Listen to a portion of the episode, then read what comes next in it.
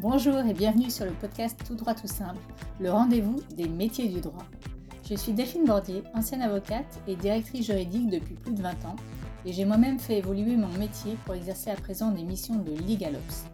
Si vous ne savez pas ce que c'est, je vous invite à écouter la saison 3 du podcast où je consacre quelques épisodes à ce nouveau métier qui arrive en France.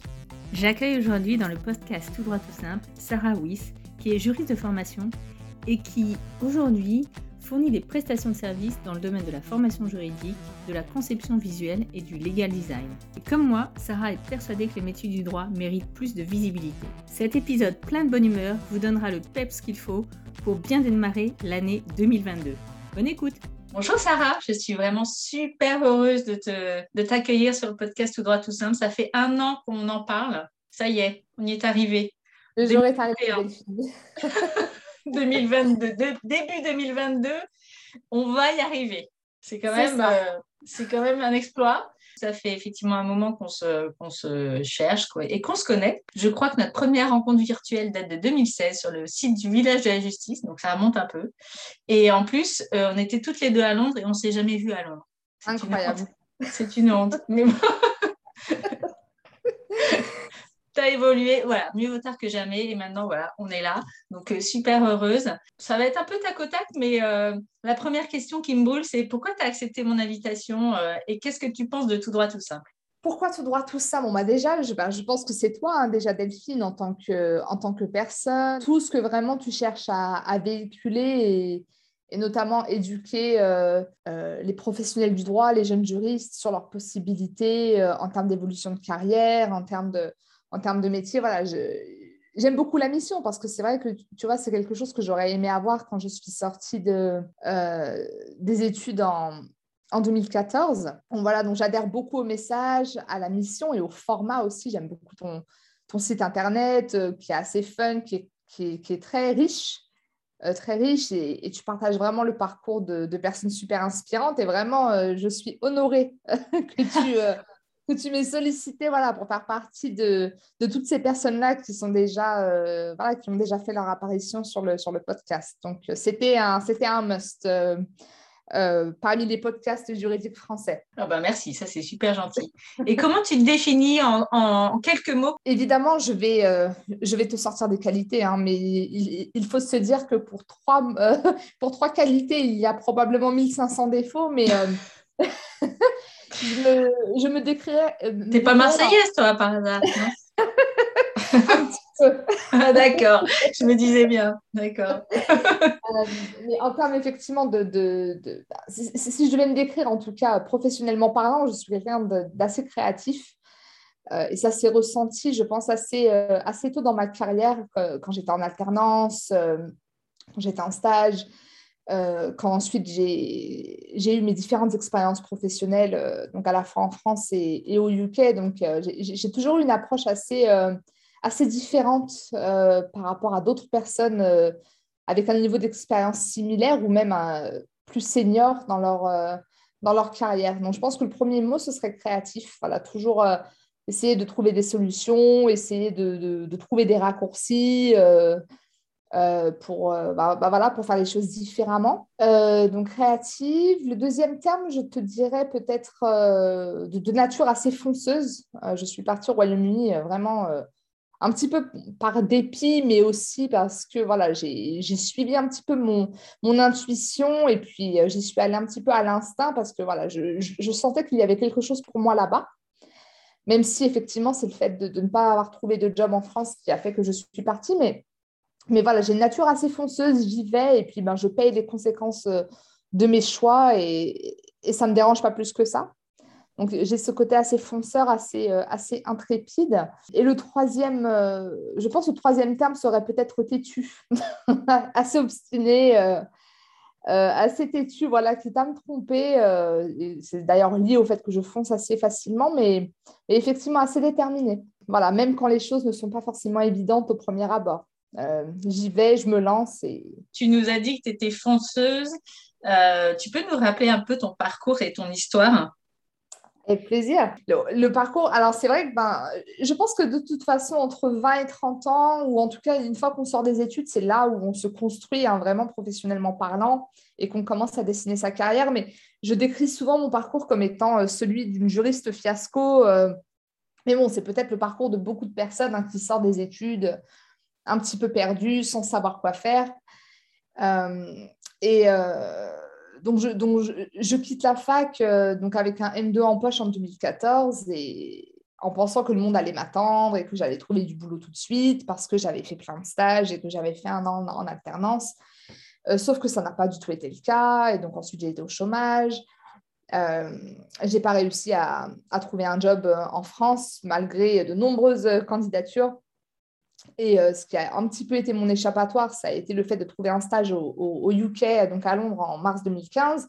Sauf que ce stage n'existait pas, c'était un faux stage. ah oui, ça c'est quand même, ça c'est très fort ça. ça, ça a été, ouais, ça a été un très très gros. le scam quoi. Voilà, c'est ça. Très, très gros scam, euh, donc du coup, en, mars 2015, mais en sachant que, bon, euh, se faire avoir, c'est une chose, mais en fait, j'avais pas d'argent, j'avais rien. Euh, donc, il faut quand même se retourner, il faut, faut, faut, vivre, il faut, faut, se loger, quoi. Surtout qu'à Londres, c'est pas donné donné.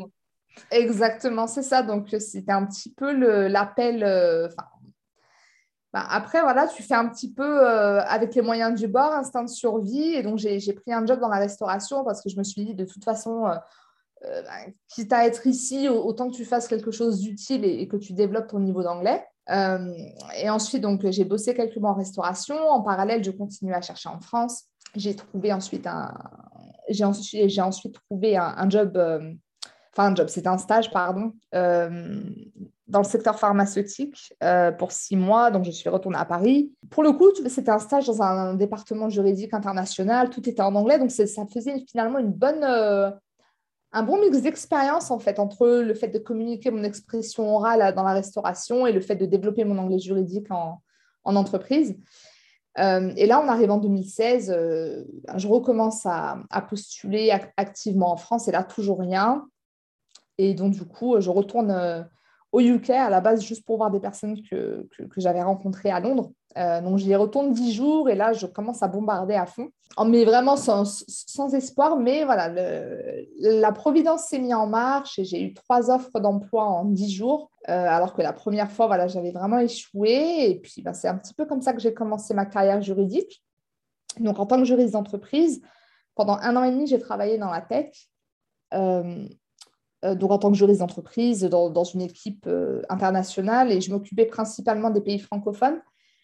Ensuite, euh, j'ai fait ça un an et demi. Ensuite, j'ai changé d'entreprise en 2017 chez MD Group, qui est dans le secteur pharmaceutique, où j'ai été la juriste unique et, la première juriste aussi. Et j'ai monté un, département juridique vraiment à partir de rien, hein, à partir de bout de ficelle. Et alors que la boîte était, était en, croissance exponentielle, à savoir 800% euh, de, de, croissance en termes de chiffre d'affaires. Donc, euh, une, très, très grosse, une très, très grosse croissance, ce qui a fait que voilà, j'ai dû recruter. Et puis, j'ai un petit peu vu ce que c'était que de monter un département juridique, mettre des process en place, euh, essayer d'être beaucoup plus efficace aussi dans sa, euh, dans son fonctionnement, euh, manager, des, talents, les faire grandir, etc. etc. Donc, euh, donc ça, c'était... j'ai fait ça de 2017 à 2021. Donc donc et en juillet 2021, j'ai quitté la profession pour me lancer dans la legal tech et le legal design. Et ça fait un petit peu suite à mon contenu sur les réseaux sociaux parce que je crée, je crée pas mal de contenu en fait sur les réseaux. Ouais, on va en reparler, oui on va en reparler, donc, donc j'insiste pas trop dessus, mais voilà, c'est ce qui m'a euh, créé euh, à la fois donc, un job euh, donc, dans la legal tech chez AI, et c'est aussi ce qui m'a permis de, de lancer bah, mon petit, ce qu'on appelle un side hustle, hein, donc ma, ma, boîte qui s'appelle Lobot How, et voilà, qui est une agence de legal design. Donc voilà, en quelques minutes, euh, le condensé de, mon histoire. Et est-ce que tu te souviens quel a été ton plus gros défi quand tu es arrivée à Londres? À part, euh, euh, à part parler anglais J'allais dire parler anglais, mais, bon, bah, c'est pas alors, bah, comprendre la communication et l'expression, je pense que voilà, mais effectivement, ce ne sont pas des challenges qui me sont propres, c'est des challenges pour toute personne qui arrive, dans un, qui arrive en terre inconnue. Le fait de m'adapter, mais surtout le fait de, de, faire ma place en tant que professionnel du droit, je pense que ça, ça a été le plus compliqué. et clairement, la première fois, j'ai échoué.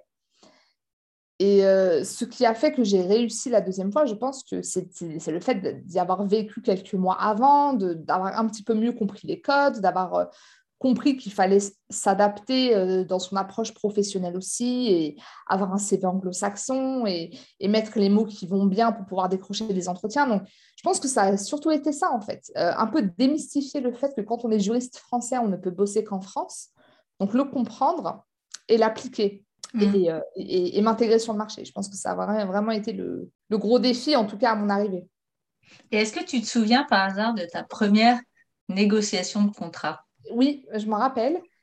Alors, je vais, peut-être te donner deux exemples. Le premier exemple, je me souviens, c'était, alors en plus, c'était une négociation, mais bidon, hein, c'était un NDA. Et je m'en souviens, euh, je commence à faire, tu sais, des, des, commentaires sur le document et tout. Je le renvoie euh, au, commercial et le commercial se plaint à mon boss en fait parce que du coup euh, c'est un NDA, euh, ça va me retarder, enfin voilà le, les plaintes habituelles quand on est en entreprise.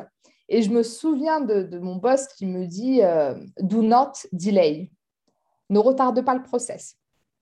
Et, et vraiment j'étais junior donc ça m'a heurté en fait et je m'en souviens encore aujourd'hui parce que c'est c'est super important quand on est juriste d'entreprise de comprendre ça. C'est que oui, tu es là pour, euh, tu es le gardien des intérêts juridiques d'une entreprise, mais d'un autre côté, tu, n'es pas non plus là pour, pour ralentir euh, le business. Mmh. Donc là, le fait d'avoir voulu faire des, changements euh, dans un NDA, voilà, c'était pas du tout, voilà, c'était pas du tout adapté. Et la deuxième fois, alors, c'était avec un client et ça faisait un an hein, que je travaillais que, je travaillais au UK. Mais malgré tout, j'étais pas à l'aise avec le fait de parler au téléphone. J'avais toujours peur de ne pas comprendre et de me ridiculiser, etc. Et je me rappelle, j'avais évité, j'avais évité la, la, la, call. confrontation, le call. Voilà, j'avais évité, j'essayais de, tu sais, d'éviter par tout moyen. Non, non, mais envoyez-moi votre markup, je vais regarder. J'ai évité pendant euh, je ne sais combien de temps. Et puis au final, en fait, ce qui s'est passé, c'est que c'est que ben, j'ai pas eu le choix parce que du coup, euh, ça passait 90% du temps. Et là, il y avait une fois où en fait, c'était une autre collègue qui s'occupait de ce dossier-là, sauf qu'elle n'était pas là. Et elle avait un call de prévu. Donc, du coup, le commercial, lui, bah, c'est pas son problème. Donc, il est venu vers moi. Est-ce que tu peux, tu peux le prendre? Et donc là, pour le coup, euh, j'étais vraiment prise au dépourvu. C'était un call en plus avec des Américains. Donc, euh, vraiment, tu sais pas trop à quel accent tu vas être mangé. Donc, euh, ça, a été, euh, ça, a été, ça a été compliqué. Je me souviens, j'aurais demandé de répéter plusieurs fois. Euh, je, comprenais peut-être 70% ou 60% des, de ce qu'on disait. Mais bon, après, je leur ai demandé de, de, de, me résumer un petit peu le, la conversation par email et c'est passé. Mais ça a été, ça a été très dur. mais, mais c'était nécessaire. Est-ce que, tu, est que tu pourrais nous partager les trois choses que tu as apprises en, en entreprise euh, bah, au UK Trois choses que j'ai apprises. Alors, la première chose, c'est déjà que il faut, je pense, se détacher de, de, cette obsession pour la perfection quand on est juriste d'entreprise ou quand on est, je pense, professionnel du droit, en fait. On cherche à, ce que tout soit parfait, on cherche à, voilà, à trouver le bon wording, à, à euh, à sécuriser les intérêts de la boîte au maximum et donc éviter les risques. Et en fait, ce n'est pas du tout ce qu'un juriste est censé faire. Un juriste est là pour, pour accompagner le business euh, dans sa stratégie de gestion du risque. Et quand on cherche à être trop parfait, enfin parfait dans le sens très conservateur en fait, parce que finalement la perfection c'est de sécuriser les intérêts de la boîte, eh ben, on en perd l'objectif principal d'une entreprise qui est de faire du business, de, d'accroître le chiffre d'affaires, etc. Donc ça, ça a été un de mes gros enseignements, d'où ce euh, do not delay. Do not delay. voilà, c'est exactement ça. Et oui.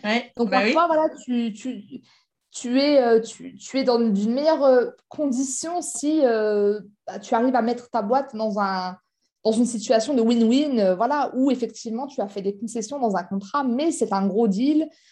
Qui va pouvoir être signé rapidement et, ça paye les salaires et ça permet à la boîte d'avancer, etc.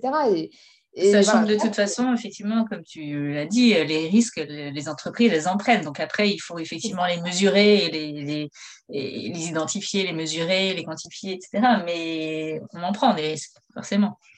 C'est ça, c'est ça. Donc, euh, être juriste, ce n'est pas euh, éviter les risques, euh, c'est accompagner le, positionnement dans la prise de risque, la prise de décision. La deuxième chose, expérimenter. encore une fois, comme on reste un petit peu cancré dans sa zone de confort et qu'on a toujours fait les choses d'une certaine façon, bah, on n'est pas assez innovant et, je pense que c'est important, même quand on n'a pas de budget on peut vraiment faire des, choses plutôt sympas quand on est juriste d'entreprise, même sans budget, surtout aujourd'hui.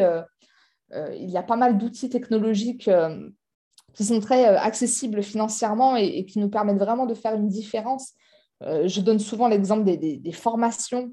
Il y a des outils qui permettent de, faire des quiz en ligne, des, sondages, de jouer à des jeux. Enfin, voilà, et ce sont des outils qui sont très, très accessibles financièrement parlant. Et voilà, donc je pense que c'est bien d'expérimenter et de toujours essayer d'innover dans, la pratique de la, de la profession euh, comme on peut, parce que ça joue, euh, l'air de rien, sur la visibilité du département euh, juridique, d'avoir cette approche assez innovante, expérimentale. ça, c'est le deuxième point.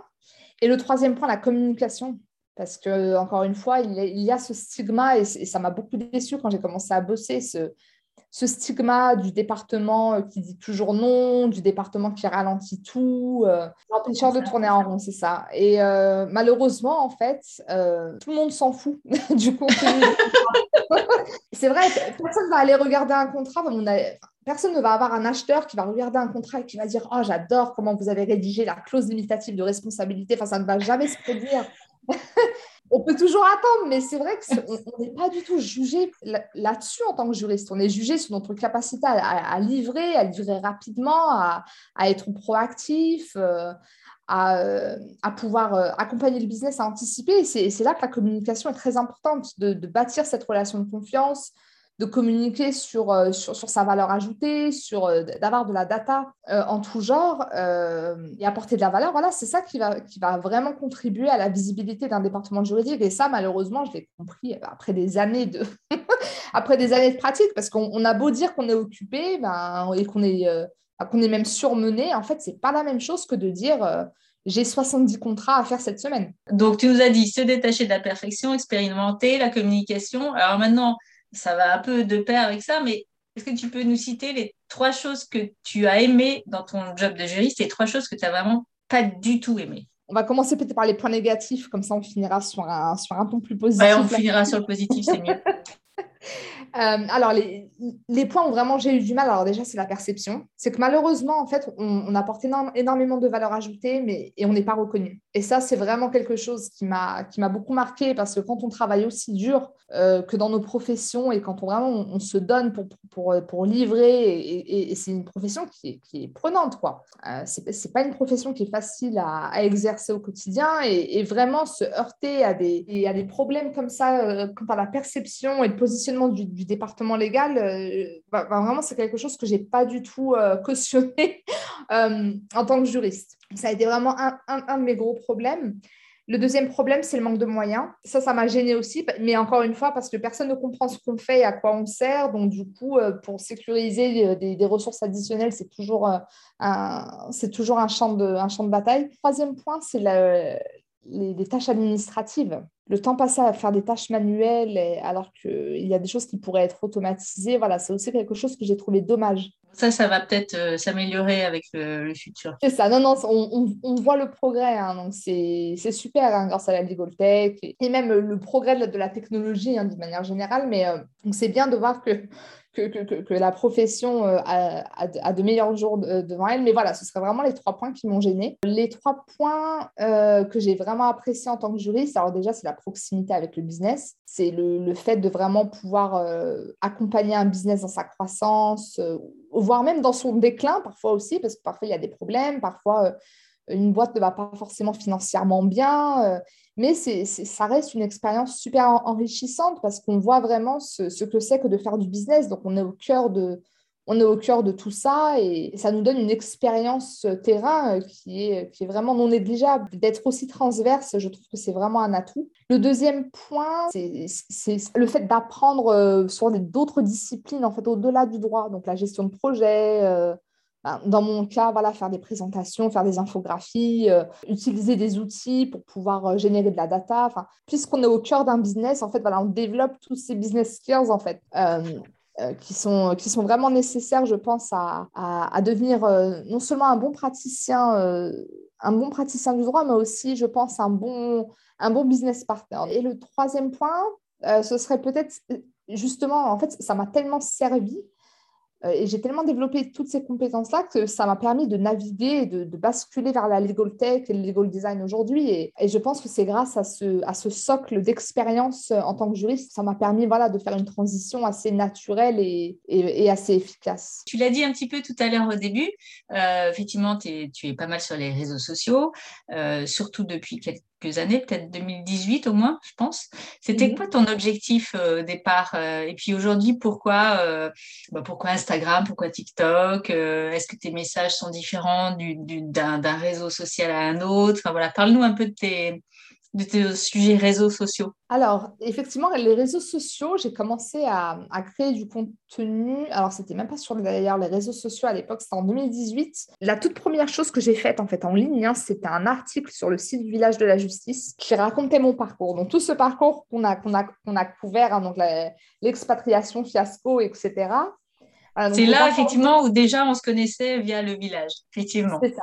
Mm. C'est exactement ça. Et en fait, j'ai posté un article qui, décrivait un peu mon parcours, mes challenges et justement des conseils pour, pour, pouvoir trouver un job à l'étranger. Mais je l'ai vraiment posté, euh, mais, mais, sans attente aucune. Hein. Je me suis juste dit, bon, si ça peut aider euh, 10 étudiants qui cherchent un stage ou, ou, euh, ou, 10 juristes qui, comme moi, galèrent un peu à leur sortie d'études, bah, tant mieux. C'était vraiment ça, hein, l'esprit. Ensuite, je le partage sur LinkedIn. Donc à l'époque, euh, j'avais même pas Instagram. Hein. en gros, je disais voilà, j'ai rédigé un article où, je raconte un peu mon parcours et tout. Peut-être euh, le lendemain ou, le surlendemain, je vois que j'ai euh, plus de 60 likes. Enfin, vraiment, moi qui n'avais jamais posté en fait sur LinkedIn, pour moi, c'était énorme. Hein. C'est, et plusieurs partages, et notamment la FJE qui partage mon article. Et là, je me suis dit, ah ouais, quand même. quand même, c'est que, euh, c'est que vraiment. C'est que ça intéresse quand même quelques personnes.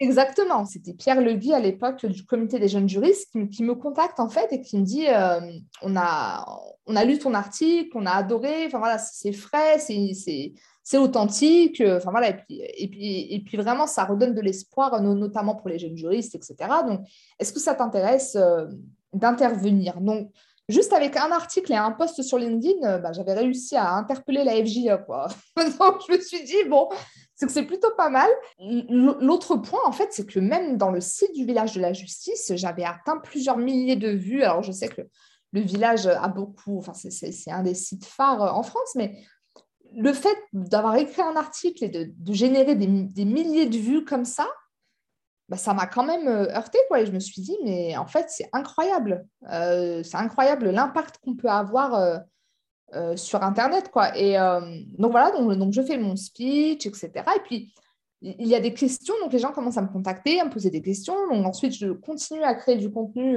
sur comment faire un CV en anglais. Voilà, je continue à partager du contenu. Et ça a vraiment commencé comme ça, quoi. Et puis après, voilà, je me suis lancée sur Instagram, Facebook. en et là, là, les contenus ont un peu changé. C'était plus forcément sur l'expatriation. Au début, c'était beaucoup, c'est ça?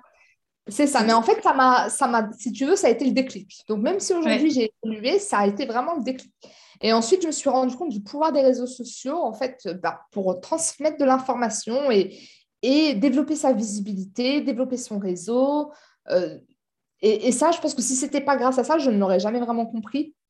Et donc ensuite, c'est comme ça que mon contenu ensuite a évolué sur le legal design parce que j'ai essayé plein de techniques en interne en tant que juriste pour pouvoir euh, communiquer de l'information différemment, de manière ludique, etc. Et donc je me suis dit, bon, bah, ça, ça, ça peut aider les, ça peut aider les juristes, euh, des directions juridiques à, à, faire les choses différemment. Donc voilà, j'ai commencé ensuite à créer euh, du contenu là-dessus, sur LinkedIn, sur Instagram, euh, TikTok, c'était encore une fois, c'était un essai parce que je suis allée sur la plateforme et je me suis dit, bon, quel type de contenu je peux faire? Et là, j'ai commencé à parler de la vie de juriste d'entreprise, mais de manière beaucoup plus marrante, on va dire. bon, sur TikTok, moi, j'avais pas d'audience, mais quand j'ai posté mon TikTok sur Instagram, c'est là où j'ai eu en fait beaucoup de réactions et je me suis dit, ah ouais, il y a quand même un truc là-dessus aussi, c'est qu'on peut créer du contenu en fait éducatif divertissant parce que c'est ce qui va faire que en fait, on se distingue de la masse des, créateurs de contenu, ça nous donne une certaine identité, ça... et puis les gens aussi se, sentent plus proches. Tu crées une, c'est comme ça que tu crées une communauté, je pense. Tu crées un lien, euh, je trouve plus fort qu'avec simplement juste des posts Instagram ou, euh, ou, des articles, quoi. Et, ça, c'est pas forcément euh, facile à faire parce que tout le monde n'est pas à l'aise sur tous les réseaux. Bien sûr. Euh, et est-ce qu'il faut être sur tous les réseaux? Est-ce qu'on a, enfin, tu vois, c'est des vraies questions. Enfin, Ah, c'est un investissement, c'est ça. Mais ça paye euh, sur le long terme. Ça nous permet quand même de, créer, comme tu dis, une communauté, euh, de, la visibilité. J'ai rencontré énormément de personnes, hein, que ce soit en mm. France ou à l'étranger, et j'aurais jamais eu accès à ces personnes-là. Et quels sont justement toi tes conseils pour alors, on a un peu parlé, mais pour construire justement cette communauté, à part créer du contenu Parce qu'il y a plein de gens qui créent du contenu et qui ne créent pas de communauté. Hein. Alors, le contenu tout seul n'est pas suffisant, je suis d'accord. Euh, pour développer une communauté, alors déjà, effectivement, il faut du contenu, il faut, du contenu qui a de la valeur ajoutée. Parce que, euh, voilà, il faut, donner envie aux gens de, te suivre. donc, euh, donc, je pense que c'est effectivement c'est l'ingrédient numéro un, mais c'est aussi le fait d'engager d'être engagé dans le contenu des autres. Tu vois, par exemple, moi, voilà, je, euh, je suis sur ton podcast aujourd'hui, ben, c'est du lien, c'est du lien concret. Et c'est vrai que si demain je lance un podcast, ben, je sais que je pourrais te solliciter, euh, pour être une invitée sur le podcast, etc. Donc, c'est important de, d'engager la conversation, de contribuer au, à l'essor du contenu, du, contenu des autres. Oui, et d'entretenir ces liens aussi. C'est ça. C'est, pas que poster, poster, mais ne, voilà, je pense que voilà, il y a cette partie. Euh, oui, ça c'est super important. C'est vraiment s'intéresser aussi aux produits des autres, euh, le call to action. C'est vraiment ça. C'est euh, comment faire en sorte que les gens fassent un commentaire, repartagent, non, non, c'est ça, c'est l'engagement, c'est super important parce que du coup, c'est comme ça aussi qu'on a aussi euh, quelque part accès à, l'audience des autres. Euh, mais voilà, ça fait toujours plaisir aux créateurs, ça fait toujours euh, plaisir à la communauté de voir qu'on a des personnes qui sont actives et qui participent à,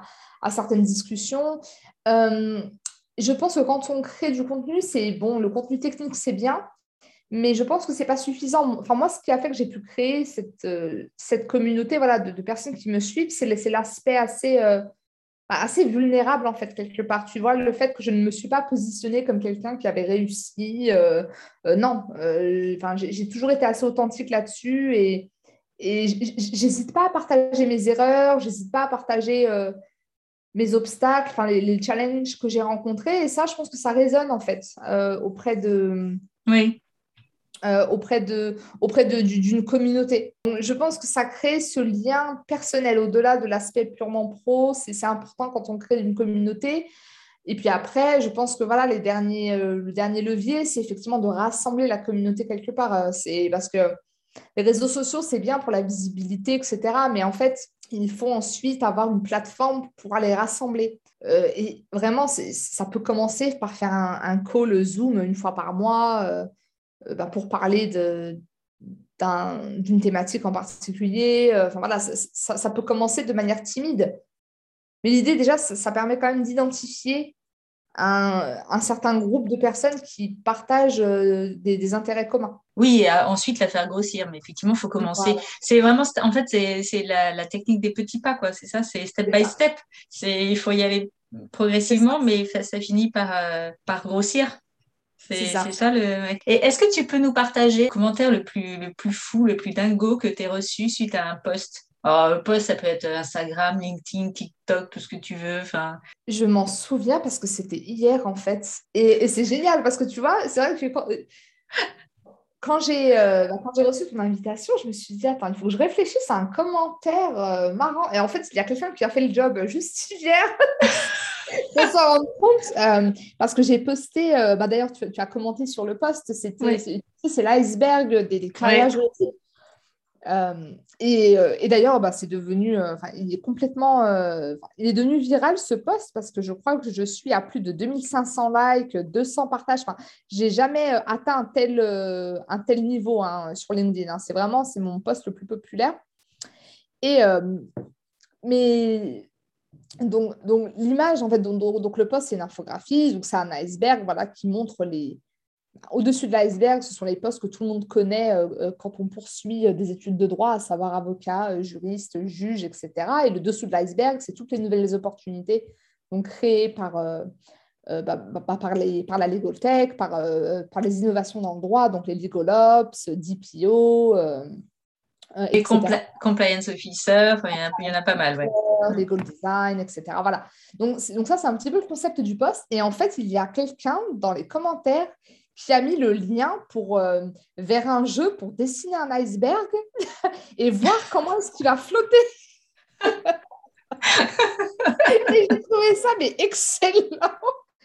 ah, je ne l'ai pas vu celui-là, parce qu'il y a trop de commentaires, je n'ai pas pu tous les lire. Tu ah, réponds à tous les commentaires, Sarah? Tous? Ouais, ouais, je réponds. Alors, ça me prend des jours, mais euh, je réponds. Et, bah, pour moi, c'est important, ça fait partie de, cet aspect un petit peu euh, euh, construction d'une communauté, c'est de, de montrer que voilà, les, personnes ont pris le temps de répondre, d'engager avec le, le poste. C'est important de, leur envoyer l'appareil. Mais là, sur celui-là, je, galère. Hein.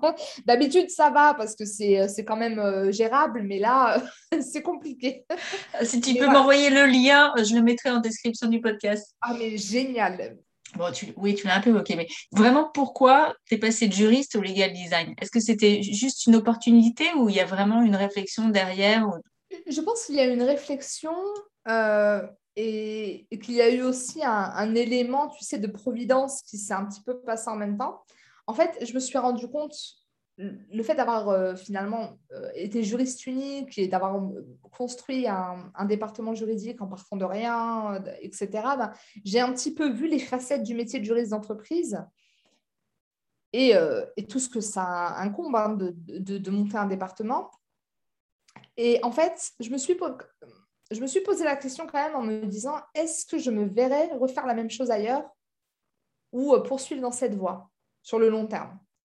J'avais quand même des doutes parce que, alors peut-être parce que voilà, euh, ça m'avait, ça m'a quand même beaucoup fatiguée et puis c'était quand même assez euh, challenging euh, d'avoir une expérience comme celle-là, mais j'étais plus passionnée par l'idée de résoudre des problèmes, à savoir notamment former les opérationnels différemment, rendre l'information beaucoup plus facile à comprendre et, et divertissante et j'étais plus passionnée par, par ça que de que de que d'être juriste en fait enfin dans le sens où euh, négocier des contrats toute la journée etc et la deuxième chose en fait c'est que quand j'ai créé du contenu sur les réseaux bah, quand tu crées du contenu tu sais jamais si ça va marcher mais euh, je me suis rendu compte qu'il y avait beaucoup de, ben, de directions juridiques, même, même d'avocats d'ailleurs en, en, cabinet, voilà, qui, qui, réagissaient pas mal et qui disaient euh, Ah, bah c'est sympa, ah, bah moi j'aimerais bien développer quelque chose de similaire. Et puis, commençais à recevoir des, messages privés, euh, soit pour des conseils, soit euh, euh, carrément pour de la prestation. Et c'est là où en fait je me suis dit non mais en fait c'est plus qu'une passion en fait. Bon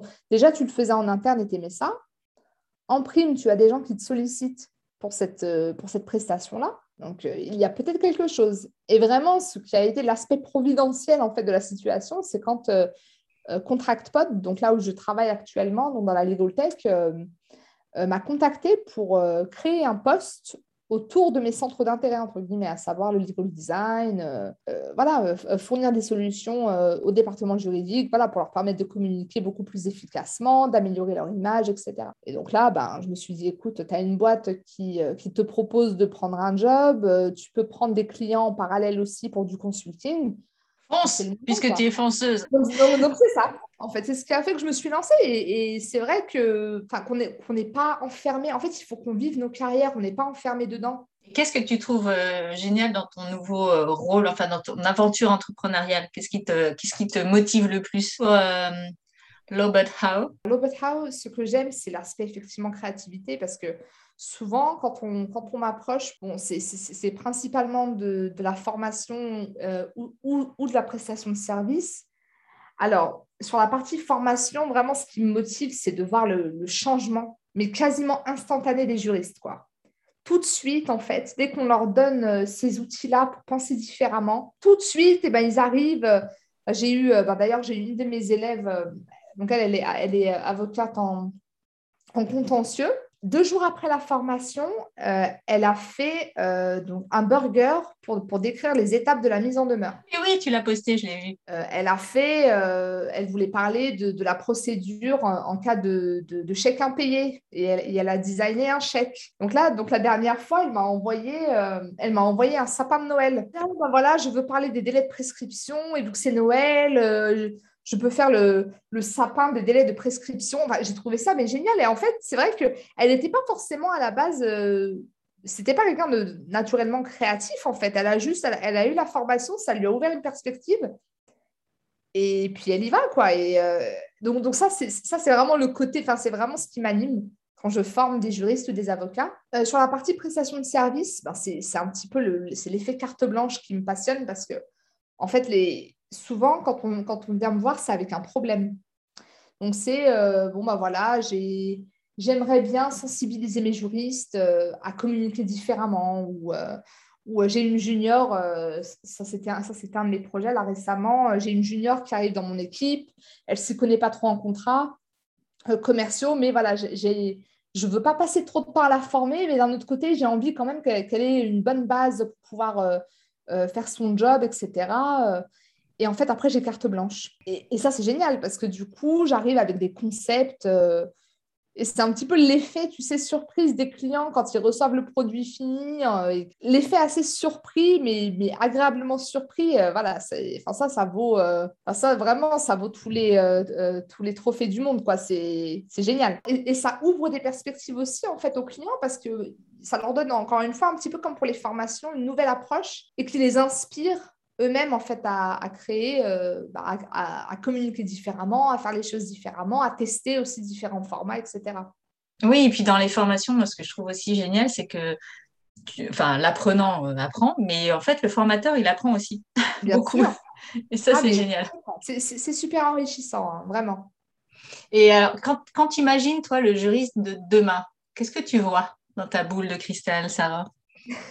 Alors, je vais être peut-être un petit peu biaisée parce que je ne sais pas si c'est ce que je vois ou ce que j'espère. J'aimerais vraiment que, les juristes d'entreprise euh, bah, déjà aient conscience de, l'impact qu'ils peuvent, avoir dans une boîte.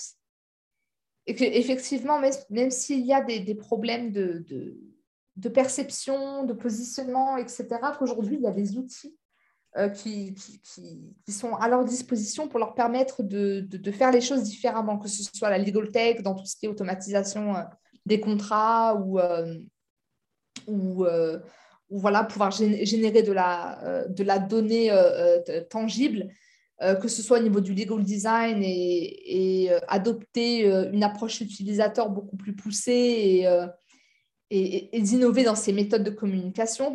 J'espère vraiment, euh, ou en tout cas, je pense aussi hein, que les juristes d'entreprise de demain euh, seront voilà, beaucoup plus euh, à l'aise avec ces outils-là et que ça va permettre une meilleure visibilité, un meilleur positionnement de la direction juridique. Je pense que la profession de juriste va beaucoup évoluer euh, dans les dix prochaines années. Et, voilà, j'espère vraiment que, que, toutes les choses qui me déplaisaient dans la, dans la fonction vont peu à peu euh, disparaître. Est-ce que tu aurais quelques, quelques conseils pour les, les, jeunes et les moins jeunes d'ailleurs qui ne savent pas quoi faire, euh, soit après leurs études de droit, soit qui ne savent pas quoi faire après une carrière plus ou moins longue de juriste Mon conseil, je pense que ce serait d'expérimenter parce qu'en fait, c'est en expérimentant qu'on se rend compte de, ce qu'on aime, mais aussi de ce qu'on n'aime pas, et, et euh, d'être ouvert d'esprit. C'est-à-dire que oui, on, est juriste, on est avocat, euh, on sort des études, ok, mais quelles sont les, choses que l'on peut apprendre euh, pour aussi ben, avoir beaucoup plus de, de, flèches à son arc et euh, c'est flèches à son arc ou c'est cordes enfin, J'arrive plus à parler français, c'est incroyable.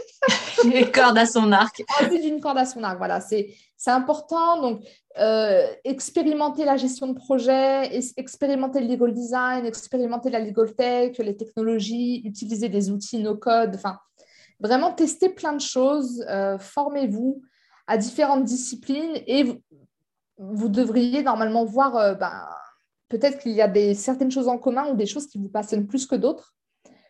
pour moi, ça a été par exemple la simplification du droit, la communication, etc plutôt que de pratiquer en tant que juriste. Donc voilà, avoir un, expérimenter différentes choses, euh, faire preuve d'initiative et, euh, et, se former à de nouvelles compétences, euh, je pense. Qu'est-ce qu'on peut, Sarah, te, te souhaiter pour 2022 Est-ce que tu as des projets en cours? Alors, projets en cours. Alors, j'ai ben, lancé ma formation là, récemment avec la plateforme Le Juriste de demain. donc, c'est ma toute première formation. Je compte, je compte en faire plus, et notamment dans la direction juridique. Donc voilà, je pense euh, vraiment développer l'Obot House sur, euh, sur la partie formation des, directions juridiques et des cabinets et, euh, et, puis aussi la partie prestation de services, mais également le, développement du, du, département legal design chez ContractPod. Donc, euh, si, ouais, si tu pouvais me souhaiter bon courage pour 2022. Ah, mais je te souhaite euh, plein de courage et je suis sûre que tout ça, ça va être une vraie réussite. Mais c'est vrai que ça fait beaucoup et c'est beaucoup de travail, mais, mais je suis sûre que ça va très bien se passer et que tout ça va, va faire un, un, énorme, un énorme, des énormes succès. Est-ce que Sarah, c'est envisageable pour toi de revenir en France un jour ou c'est il, ne faut jamais dire jamais. Il faut jamais dire jamais. je pense pas. J'ai l'impression que je profite plus à la France en étant en dehors que dedans. Euh, j'ai gardé ce lien notamment avec la communauté juridique française. J'ai l'impression que j'apporte plus de valeur comme ça en fait, parce que je suis un petit peu entre les deux. Qu'est-ce que tu apprécies particulièrement chez les, chez les Anglais, chez nos amis anglais Et qu'est-ce que tu n'aimes pas? Est-ce que tu peux nous le dire? On est entre nous, hein, on est entre nous. on est entre nous. Alors, ce que j'apprécie beaucoup chez les Anglais, euh, c'est l'ouverture d'esprit, le côté entrepreneurial. Ça m'a beaucoup, euh, ça m'a beaucoup fait évoluer. Tu vois, je pense que je n'aurais pas lancé Lobot House si j'étais si restée en France. Donc, euh, ça m'a beaucoup ouvert le champ des possibles. Et ça, ça a été très libérateur pour moi, surtout ben, quand on construit sa carrière, c'est bien de, de pouvoir avoir cet environnement-là pour évoluer. Un aspect que j'apprécie moins, c'est effectivement, c'est la qualité de vie n'est pas la même. Je pense que la France a quand même une qualité de vie, un équilibre vie pro, vie, perso qui est quand même euh, plus, gérable et, euh, et, plus respecté, je pense. Euh, il y a cette culture du bien vivre et du bien-être en France, que ce soit au niveau de l'alimentation, que ce soit au niveau des pauses déjeuner de deux heures, etc. Enfin, c'est quand même des choses qui, me manquent parfois. Bon, bah écoute, Sarah, euh, qu'est-ce que je peux te souhaiter? Euh, Évidemment, beaucoup de, bonheur, de succès professionnel, personnel, enfin tout ce, tout ce que tout le bonheur du monde pour 2022. Ça a été un plaisir en tout cas de, t'avoir sur le podcast et euh, j'ai hâte de, je sais pas, qu'on refasse quelque chose ensemble, quoi.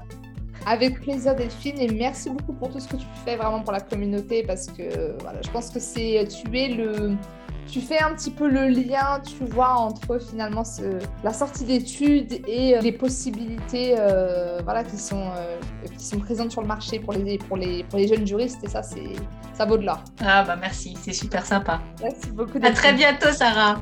Je vous donne rendez-vous mercredi prochain. D'ici là, allez faire un tour sur mon site Tout droit tout simple où vous retrouverez le podcast, mais aussi des articles de blog et des vidéos. À très bientôt.